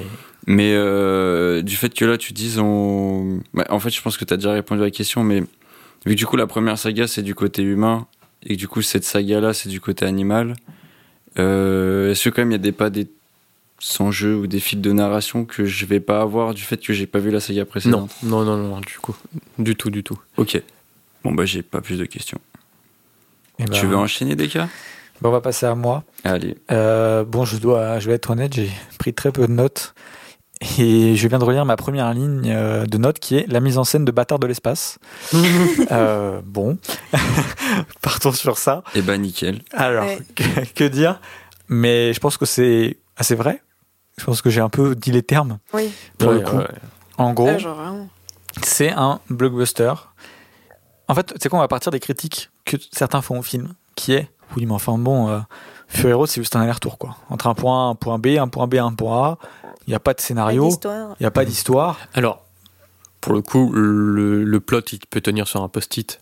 Mais, Mais- putain, c'est le meilleur aller-retour de l'histoire du cinéma. hein. Le plot tient sur la post-it, mais pas le scénario. Et là, il y a la différence parce que moi, ceux qui me disent euh, oui, euh, il se passe rien, pas de scénario dans non, Mad Max Fury Road, et ben vous me faites bien rigoler, les petits potes, parce que sur un film de deux heures, euh, quand on s'ennuie si peu, c'est que le scénario il est bien ficelé. Et Bah, ça, il n'y a pas que moi qui le dis. Il y a Ouais, une petite référence aussi à Florent Bernard euh, dans le podcast. Mais qui le dit souvent, c'est que par exemple, même pour Avatar, on dit souvent oui, mais il n'y a pas de scénario. Mais quand tu passes deux heures devant un film, que tu vois pas le temps passer et que tu kiffes, bah, c'est que le scénario il est béton. Mais, Bah, et les gens confondent le beaucoup histoire bien, et ouais. scénario. Oui. mm. Donc voilà, l'histoire, euh, même si elle est simple, elle a plusieurs grilles de lecture. Hein, Mad Max Fury Road, c'est Mhm. pas juste un aller-retour.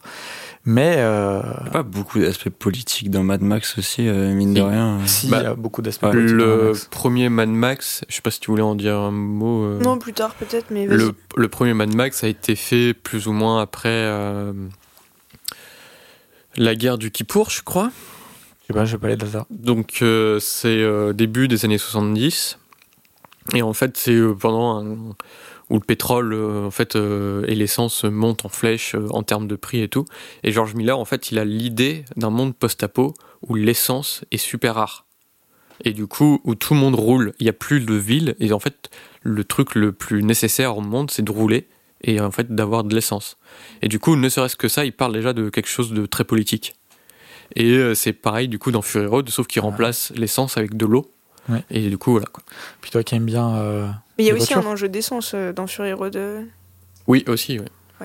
il y a- enfin, en fait, c'est un jeu autour des ressources, quoi. Oui, Mm. voilà, c'est ça. C'est vraiment. euh, on parlait de, enfin, de fascisme, mais c'est vraiment un système autoritaire avec une accaparation des ressources Mhm. par une euh, figure autoritaire, du coup, qui est Mortan Joe, et euh, qui, met, euh, qui tient sa population par la violence et en leur privant d'eau. Enfin, tu vois juste euh, une scène, bon, c'est au tout début du film, hein, où il ouvre les vannes, l'eau tombe et tout le monde se jette sous l'eau avec des, des, seaux, paniers ouais, et des seaux. paniers, ouais.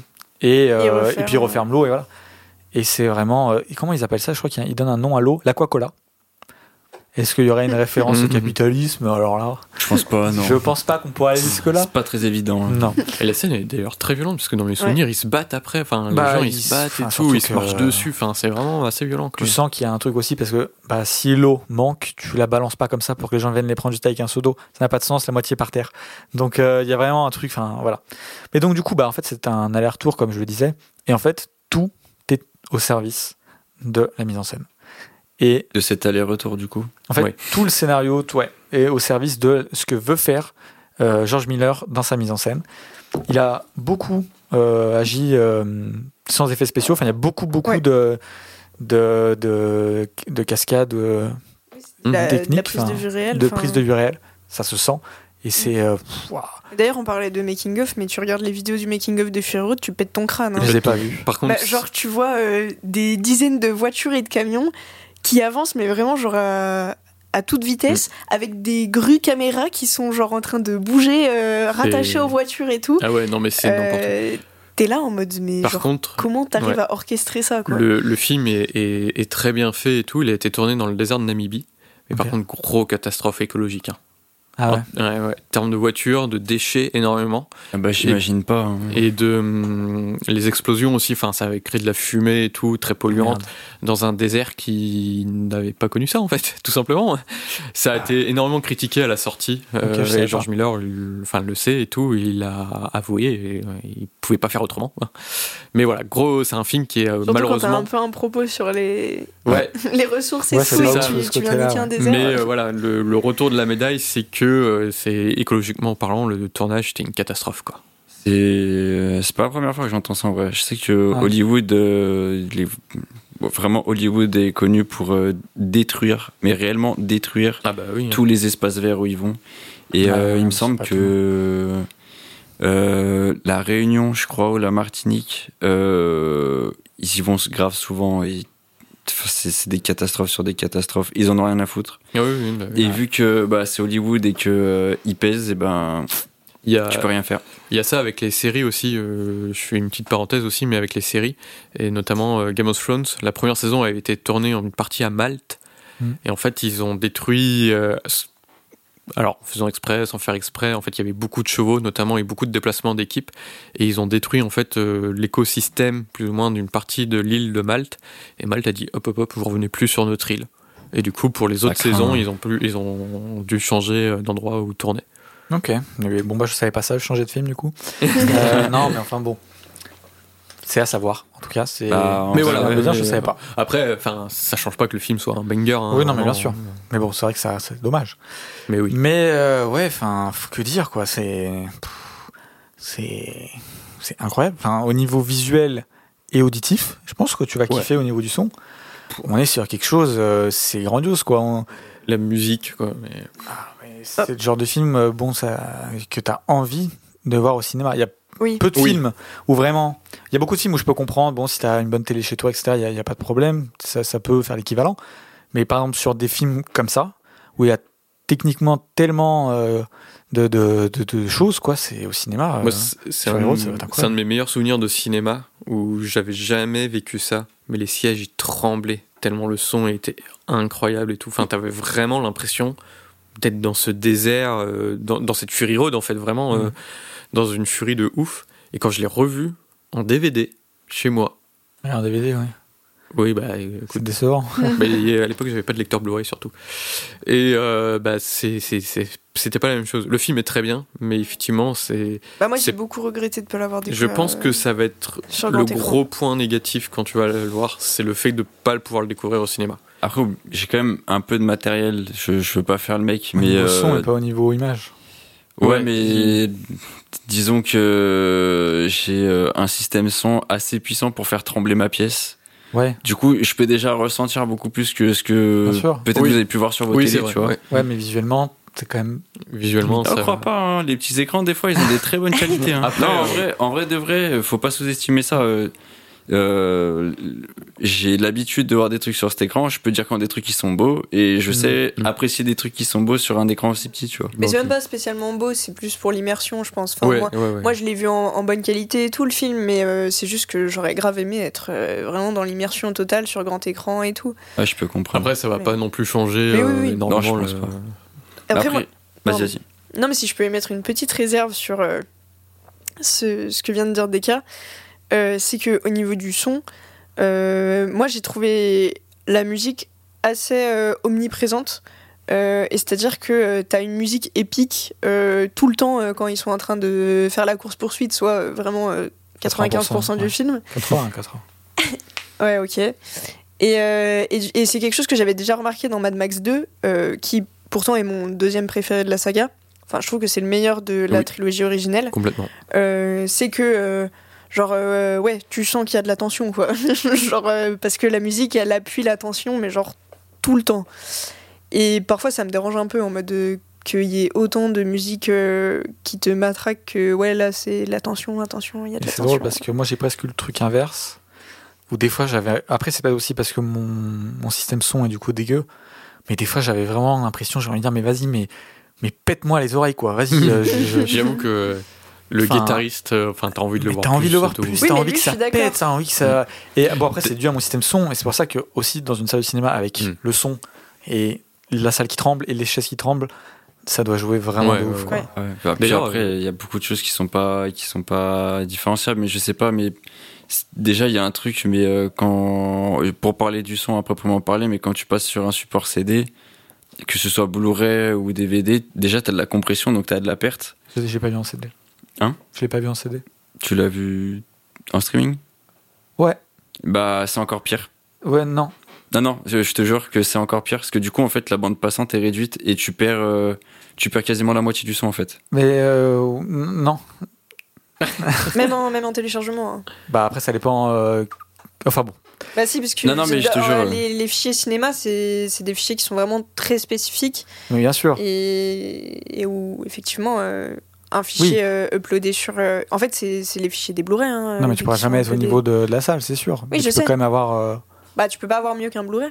Euh, c'est non, en vrai non, le- les formats de diffusion ils sont différents parce que c'est des dossiers non compressés Mhm. et du moment que c'est mis euh, sur des supports autres, c'est du dossier compressé, du coup t'as de la perte. Du coup pour déjà tu voilà, perds beaucoup de son. De toute façon, c'est ce que je disais, quoi. C'est que c'est dommage. euh, Mais après de, d'avoir vu comme de- aussi je vous avais, on en avait parlé un peu en off, mais euh, du coup j'avais pu étudier un peu des scènes du film d'un point de vue son et euh, en vrai niveau mix, euh, je- ils ont dû en chier un truc de fou parce que ça res- en vrai niveau son ça respire jamais ouais. mine Ouais. de rien mais c'est c'est super bien fait quoi. Mais euh, c'est ce que je me souviens. C'est assez génial euh, le fait que même le moteur des voitures enfin, soit en adéquation avec la musique et tout. Enfin, Ouais. Franchement, c'est beaucoup trop fort. Il a vraiment pensé tous les éléments de son film. Bah, le truc, Oui. c'est que je crois même la, la musique est rythmée euh, au fil de l'image, en mode euh, les cuts sont sur des moments de la musique et la musique répond et machin. Enfin, c'est euh, vraiment le rythme, euh, musique et image et son en général est vraiment poussé. C'est une expérience complète, j'ai envie de Mm. dire. Ouais, ouais, ouais. Mais là, tu vois, où par exemple le film de Louis est un remake, euh, un reboot, le film de Pauline est une adaptation. Je sais pas pour Mad Max, mais je crois que c'est. Non, non, c'est une suite euh, ouais, de sa trilogie. Oui, quoi. mais c'est un univers euh, créé par, euh, par lui ou il y a une référence Non, non, c'est euh, créé par lui. Ouais, donc c'est un univers original. Mais c'est Et- trop bizarre, euh, les Mad Max, parce que chaque Mad Max, c'est quasiment le remake du précédent. Mhm. Parce que donc le premier est très différent, déjà, de, enfin, du reste de la saga.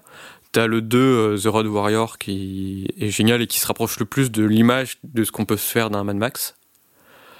T'as le 3, il invente tout un lore autour de Max, mais qui n'est plus du tout le même que dans le 1, Ok. et plus trop le même que dans le 2. Et t'as le 4 où on sait même pas d'où il sort ce Max. Et en fait, t'as même pas besoin de savoir qui il est. Ouais, on s'en fiche. Et je Ouais. trouve ça assez euh, fort aussi d'avoir fait un, un film comme ça où ça s'appelle Mad Max. Tu connais rien du personnage principal et t'as pas besoin de le connaître. Mais tu connais très peu des il- personnages Il, tout court. refuse un Ouais. peu de dire son prénom. euh. Oui, il le dit qu'à la fin. Mais, euh, mais on le sait, enfin, je veux dire. euh, Oui, non, mais Mais c'est un, film qui marche très bien. Enfin, même avec ses personnages, il n'y a pas besoin de plus, quoi. Ouais. Je trouve. Et euh, je sais plus exactement ce que je voulais dire. Euh, mais donc, on du coup, oui, de Ah oui, ce qui est super intéressant, c'est quand des, je trouve des réalisateurs arrivent à créer des univers originaux. Et là, dernièrement, bah, on a eu Avatar, qui a été créé par James Ouais. Cameron, avec Ouais. tout un univers original. Et c'est super cool, quoi, parce que bah, c'est bien de refaire des choses, mais c'est cool quand c'est original. Et là, Fury Road, on est vraiment sur un truc complètement original. Et je trouve que c'est absolument magnifique graphiquement. Les idées sont trop cool et, et ça paraît tellement simple. Et en même temps, tellement complet. Et Mm. Miller, c'est un papy et il te sort euh, le ouais, blockbuster du sort, siècle. euh, Ah ouais. Et en plus, enfin, tu, tu- enfin, ça s'inscrit dans une saga, Fury Road, mais c'est à la fois quelque chose de nouveau par rapport à la saga. Mm. Genre, Ouais. il a réinventé sa propre saga.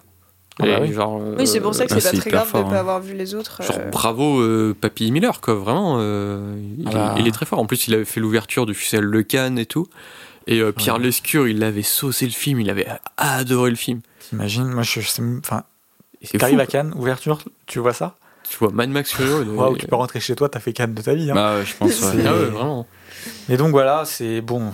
Finalement, on a, on a beaucoup discuté et il y a encore tellement de choses à dire, que ce soit sur la représentation euh, bah, juste des femmes dans ce film. oui, qui est- oui, oui. Il y a souvent ce cliché de dire oui, c'est une femme forte et, et bon, finalement, c'est toujours un peu nul de dire ça et ça n'a pas trop de sens parce que c'est des clichés, et c'est pas très intéressant. Mais là, on a vraiment des personnages féminins qui sont tellement cool. Ouais. Et que ce soit Furiosa, que Et- ce soit euh, Même tout, les euh, autres. euh. toutes, euh, toutes les femmes de- d'Immortan Joe. D'ailleurs, justement, au début, tu peux te dire c'est un peu les victimes que elle, elle vient sauver euh, Ouais. euh, en mode euh, elles ont pas trop leur mot à dire, tu vois. Ouais. Et en fait, elles s'émancipent toutes Mm. euh, de ce statut de victime euh, pour avoir euh, leur rôle dans l'histoire et elles Mm. sont ultra cool. Ouais, Ouais, et elles ouais. prennent même le pas sur Mad Max finalement. Ouais, Ouais. il est très Ouais, peu ouais. présent au final euh, lui, lui, en fait, il se retrouve là, un peu au milieu, et bon, bah voilà, mais c'est pas lui, en fait, qui fait l'action, quoi. Pas tout le temps, en tout cas. Et euh, ça, c'est c'est- c'est vraiment. C'est trop cool, quoi. Enfin, la réception critique du film a été aussi. euh, ouais, bon, ouais. c'était un succès euh, incroyable. Donc, euh, Ah, bah écoute. Ah, t'as euh, dit le ratio euh, coût, euh, ce qu'il a rapporté Alors, non, Mm. Euh, mais je peux le dire. Il a coûté euh, 155. Oula, attends, il y a une fourchette entre 155 et 185 millions, et il a apporté 415. Ouais, Ah, donc on est euh, encore, sur, euh, Et encore plus cher. hein. encore plus cher que les, les Bon, après, il y a aussi qu'ils sont plus récents. Et donc, Ouais. euh, Et, l'inflation, il y a tout, Oui, ça non, augmente. ouais. Euh, donc voilà. En fait, il y a tellement de trucs à dire et j'ai l'impression de, de finalement avoir rien dit sur le film. Mais j'ai l'impression que c'est vraiment une expérience qu'il faut vivre, quoi, et que Ouais. finalement. euh, un petit peu Tom ouais. Hardy, euh, charisme de zinzin. Ouais, après, il- Ouais. Il, expérimente aussi beaucoup au niveau de l'image et du son. Mm. J'avais une question d'ailleurs sur Ouais. Tom Hardy. Je sais qu'il est quand même pas mal controversé. Euh, genre. euh, Ah bon? Je crois pour Venom, tu vois, en termes de Ouais. jeu d'acteur ou voilà. Bah, Et je sais pas où ça se C'est situe. le- euh, c'est simple euh, Tom Hardy dans Venom c'est le seul point positif de Venom Il a Ouais, dans un film de merde, quoi. Ouais, c'est tout et il est très bon en Ah, fait dans non, mais film je- de merde mais Je il- kiffe cet acteur vraiment. c'est un Enfin, acteur fétiche euh, Je l'ai Mhm. redécouvert dans Peaky Blinder, je me suis pris une gifle Ouais. tellement il joue bien. Et Ah, du coup, je voulais quand même savoir si euh, bah, Il il brillait encore. Le ouais, Très en plus, Et- il a, il- c'est tout par les, enfin, il parle peu, quoi. il parle peu, mais, Mais sa il a voix est un peu trafiquée, euh, si je dis pas bêtise. Quoi? Sa voix, elle est un peu trafiquée. je sais pas C'est pas. Je sais pas, il a une voix tellement rauque et Ah tellement. oui, non, mais c'est Tom Non, il a, il a. Non, mais là, là ça je, je n'ai vu des trucs avec Tom Ah, Hardy, moi, mais il là. pas. hein. Enfin, Il me- manipule sa pas- voix, euh, très il, bien. il manipule Vraiment très bien. parce que j'avais aussi cette impression que des fois les voix étaient un peu euh, trafiquées dans, dans Mad Max. Alors peut-être que je me trompe. Ah, je sais Je pas, sais mais... pas, mais, euh, il- enfin, mais j'ai eu cette impression. pas. Au Et- pire, je te le dirai dans le retour, Tu me diras. si tu veux. Ouais, Mais, euh, Note-le pour pas qu'on oublie. hein. on a oublié t'as oublié de dire un truc enfin Tom Hardy reprend quand même un rôle cultissime Mm, De Mel qui a Gibson. été de Mel Gibson et il le reprend super bien. Genre vraiment, il à la fois il à la fois il limite pas Mel Gibson, il, il décide de pas forcément faire vraiment comme lui, et à la fois tu retrouves des mimiques du Max de Mel Gibson. Enfin, vraiment, il a réussi à trouver le juste milieu qui est vraiment très très bon. Et on parle, enfin, Charlize Theron, elle est magnifique Pour aussi elle est même au-dessus, quoi. Enfin, Donc, franchement, elle est, elle est, incroyable. elle est fabuleuse, quoi. Et euh, bah, son personnage est super bien écrit, et c'est pour ça que George Miller fait un film sur elle, ouais, je suppose. Furiosa, Euh, ouais, il n'y avait pas une histoire comme quoi il a été Ouais, annulé. mais je crois que finalement non, et que c'est finalement Wasteland qui était annulé, mais finalement non. Je sais bon, pas, On va apprendre au jour le jour hein, euh, avec Mad Max. on attend, euh, on attend. Mais je crois que George Miller avait eu le Covid et tout aussi, Ah. euh, du coup. euh, Oui. mais du coup, Juste avant euh, Cannes, euh, où il a présenté 3 millions à Ouais, en plus. Enfin bon, bref. Euh, je voulais juste revenir sur Mel Gibson, vite fait, petite anecdote. En gros, à la base, George Miller, il a pensé Fury Road euh, vraiment dans la continuité de ses autres Mad Max. Euh, du coup, il voulait reprendre Mel Gibson euh, pour le rôle de Max. ouais. Euh, bon, il y a eu du temps qui s'est passé. Mel Gibson, il a vieilli. Il s'est dit, ouais, bon, en vrai, peut-être changer parce que ça passe moins bien. Du coup, il y a eu un, un recast et il me semble que c'était pas de base Tom Hardy. Enfin, comme souvent pour des rôles, il y a eu plusieurs acteurs qui ont été envisagés. Et à la base, Mel Gibson devait faire un. Enfin, il y avait des rumeurs, du moins, que Mel Gibson euh, devait faire un caméo dans Fury Road. Euh, et en fait, euh, ça a été démenti plus tard par George Miller qui a dit euh, non, en vrai, ça aurait été sympa, mais euh, désolé, c'est pas le cas. Et du coup, voilà, peut-être un jour euh, un caméo de Mel Gibson dans un prochain euh, Un prochain Mad Max. Miller. euh. Je crois que le film a eu pas mal d'Oscars aussi, non? On a eu Oui. six, Euh, ouais, sur les Oscars techniques, ouais, ouais. énormément. Ah, ouais. ouais, ouais, ouais. C'est Bah, un sacré film, quoi, hein, putain. Ouais, ouais, bah non, ouais. Ouais, C'est- ouais, et je trouve que on dit Moi, qu'il a c'est ré- c'est mon film préféré de 2015. hein. Ouais. Franchement, euh, et tu vois, on dit qu'il a révolutionné le blockbuster et j'aurais aimé qu'il le révolutionne encore plus parce que Ouais. euh, Bah, c'est ce que j'allais dire.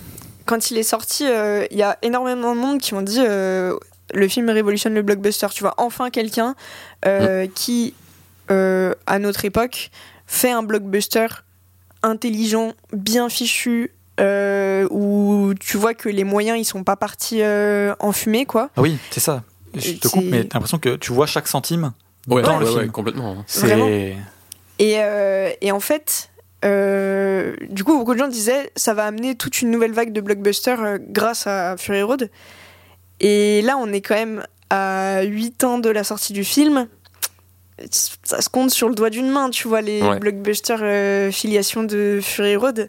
Il y a peut-être le dernier Mission Impossible. Non, puis il y a certains aspects plus de la narration qui ont été repris, que ce soit par exemple euh, la place qu'ils donnent par exemple à, à des personnages féminins et tout, ça a été repris un peu, ou euh, d'autres films ont essayé de donner une place à, à des minorités ou quoi. euh, Là-dessus, par, par exemple, on pense à Black Panther, alors même si ça n'a absolument Oui. rien à voir, ça peut jouer aussi.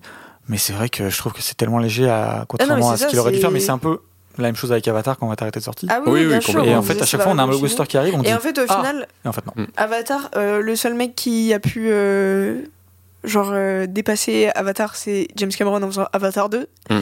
Et là, peut-être que le seul mec qui va faire mieux que Fury Road, ça va être euh, George George, Miller, Miller, en hein. faisant euh, Furiosa. Furiosa, Mm. Ou ou Wasteland, ouais. voilà. Je dirais quand même que le chapeauté 2 a foudroyé Avatar 2. non, je crois en termes de- d'entrée au ciné et tout, en vrai. euh, C'est vrai que je vois plus Avatar 2, mais je vois gros, toujours le le chapeauté, chapeauté. il est encore au cinéma. hein. Enfin, je crois Ouais, qu'Avatar crois 2 que, ouais, est dans les box-office, 5 plus euh, grands. euh, ouais. Non, non, mais je Mm. sais, je rigole. Mais je Ouais. veux dire, en termes de longévité, par contre, au cinéma, euh, le chapeauté, c'est Bah, hallucinant. parce gros. que je pense que le chapeauté, c'est le film que tu peux mettre euh, le week-end Oui, c'est tout pour public, tu vois. Mais Oui. je veux dire, Et, Il passe pas euh, tous les jours, je crois. Avatar, euh, Et ouais. puis Avatar, il fait 3 heures. Et Avatar fait 3 heures. Avatar, euh, ça demande beaucoup de 3D, ça demande des salles compliquées, donc euh, c'est plus Mm. compliqué de le laisser. Euh. Non, mais en tout cas, c'est vrai que Voilà, c'est un Mm. peu regrettable euh, que il n'y ait pas eu justement ces filiations de Fury Road euh, un peu plus évidentes, on va dire. Bah ouais. Mais ouais, non, en vrai, je sais pas si vous en comptez. Moi, je compte le dernier Mission Impossible. Je l'ai pas vu, mais je dirais Top le Gun, Top le Gun, dernier. ouais, Top Gun. dire. Après, Top Oui, Gun, c'est aussi un peu l'enfant de Top Gun 1. Enfin, tu Oui, vois, oui, bon, bien sûr. Certes, euh, Euh, avec. euh, En vrai, je dirais la planète des singes aussi. L'affrontement et même suprématie, tu vois. Il y a un truc. Ouais. euh, Il y a un Ouais, non, blockbuster, mais- on cherche pas. euh, c'est pas le blockbuster. En fait, c'est pas des blockbusters qui cherchent à faire de l'argent, quoi. Peut-être Logan, pardon. je Peut-être Logan, mais ouais, Logan côté Marvel, oui. Un, un Mm. petit peu, tu vois. Ouais, ouais, Mais ouais, c'est des, c'est, c'est des blockbusters qui sont faits, euh, je trouve, avec une vraie passion d'auteur. Et qui, qui ont compté, bah, comme tu disais, chaque centime pour faire leur film. Ouais. Et ils, ont, ils en ont donné les moyens quoi, de mettre chaque centime dans leur film et ça fait du bien.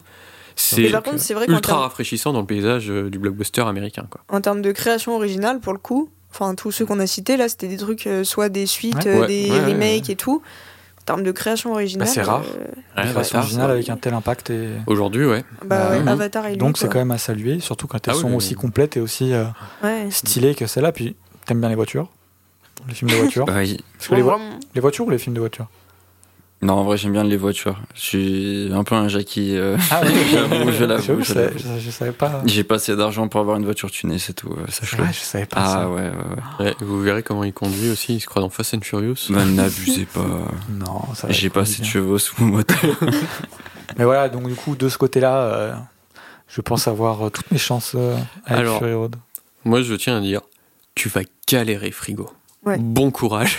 Bah, déjà, on est sur 3-10 sur 10, euh, Ah, film oui, oui, oui, jouissif, je euh, hyper agréable. Ah oui, oui, non, mais en choisir un film là. Ah ouais, non, Bon mais courage. tranquille. euh, Je commence à être habitué. Ah Ouais. non, mais là, je crois que c'est vraiment. Pour la première fois, on a vraiment trois films vraiment au coude à coude. Je Oh, trouve. c'est arrivé pas mal de fois dernièrement où j'avoue que j'avais aucune idée de ce que. Non, en vrai, dernièrement, c'était compliqué. euh, Ouais. Enfin, là, je vais pas vous mentir, euh, c'est le même ordre que le premier round, euh, Hmm. comme C'est l'épisode précédent. C'était Bah, c'était en Louis, toi. premier, Louis. euh, Ah non, Non, c'était Louis le premier. ah bah premier là, c'est Louis. le, c'est on a Louis. Louis et toi. Bon, enfin Ouais. bon, j'ai l'impression que j'aurais pu dire tellement plus sur ce film, mais, euh, ça sera déjà très bien. Après, est-ce que tu veux ajouter quand même quelque chose Non. avant de changer ou- Regardez-le, c'est génial. Ouais. C'est voilà. Ouais, ouais, Euh, c'est c'est tout ce que j'ai à dire. c'est excellent. Ok. euh, mais on a trois films vraiment excellents là. Mm. Pour le coup. euh, Bon Donc courage. voilà. Ok. Si Eh bah. cet épisode vous a plu et si vous appréciez le podcast, nous sommes sur les réseaux sociaux, sur Instagram et Twitter, Studio 7 Pod, sur Letterboxd, Studio 7 sur lequel vous pourrez retrouver la liste euh, qu'on a fait euh, au début de, semaine, Euh, et puis toutes les listes de tous les thèmes. Enfin bon, vous commencez à connaître un petit peu le topo. Mercredi, on, vous pourrez noter votre film préféré des trois. Donc euh, on est pressé de savoir un petit peu votre avis. Et puis euh, voilà, le podcast est affilié à l'association Super 7. On vous invite à aller sur le site super7.fr pour voir un peu tout ce qu'on fait, parce qu'il y a beaucoup de choses. Vous pouvez adhérer à l'association pour nous soutenir. Euh, si vous pouvez mettre un message, dites bien que l'argent doit revenir à Studio 7. et, euh, et donc voilà, parce que ça, ça nous aide énormément. On va peut-être faire le tour aussi. Pour que tout le monde euh, se présente, je vais, je vais commencer, ce sera plus simple. Vous pouvez me retrouver sur Twitter, euh, DK24 underscore et sur Letterboxd, DK24. Moi, vous pouvez me retrouver sur Twitter à @frigobits, frigo comme un frigo, bits B E A T S. Euh, sur Instagram à @al underscore S I I M et sur Letterboxd à frigo underscore. Magnifique. Moi, vous pouvez me retrouver sur Twitter à polynôme-8, sur Instagram pauline-8 Janon, J-A-2-N-O-N, et euh, sur Letterboxd à Melvin Yodal, comme le personnage de Jack Nicholson dans Pour le pire et pour le meilleur.